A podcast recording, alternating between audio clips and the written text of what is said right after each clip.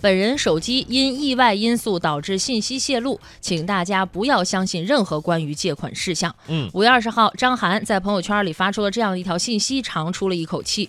前不久啊，张涵将自己的旧手机在二手市场卖掉了，没想到手机里的电话簿、呃微信、照片等隐私信息都会被泄露出去。嗯张涵不清楚的是，自己明明已经将电话恢复为出出厂设置了，为什么信息还是会被窃取呢？他现在担心的是，不知道现在有多少人手中我有自己的信息。是这个二手手机交易是否真的会导致个人隐私泄露呢？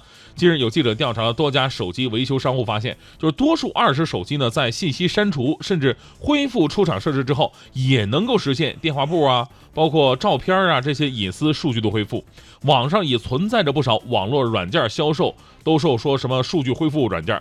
那有多年从事手机维修的人士经验呃人士说啊，说这个恢复数据啊，并不是难事儿，不到一个小时就能搞定了。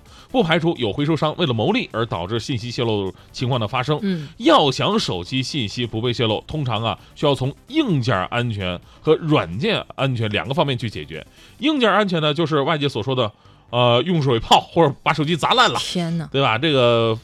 但是无论是从它的环保性还是经济性来讲，这个确实，你还不如留着，为什么不留在自己家里边呢？当个模型，对不对？嗯，呃，是，那也没办法，确实嗯这年头，尤其手机智能化开始，但是再早以前无所谓，对吧？再早以前咱们都用诺基亚那时代，嗯，那也板砖对，也没什么你的照片啊，或者是有照片像素都很低的，也没什么你的文件啊都不会在里边存着。对，现在不一样了，现在这手机里边什么都有，你连你的银银行卡密码都能给你恢复出来。所以我觉得就是最把准的一个方法，我个人觉得啊，啊就是你也别卖掉，你就放在那儿吧。哎，因为现在大家换，手机的频率其实是太高了。呃，对吧一年甚至呃或者两年，对啊，吧？就是啊，这咱俩一这种一年两年的都算是慢的了，你知嗯道吗？嗯，是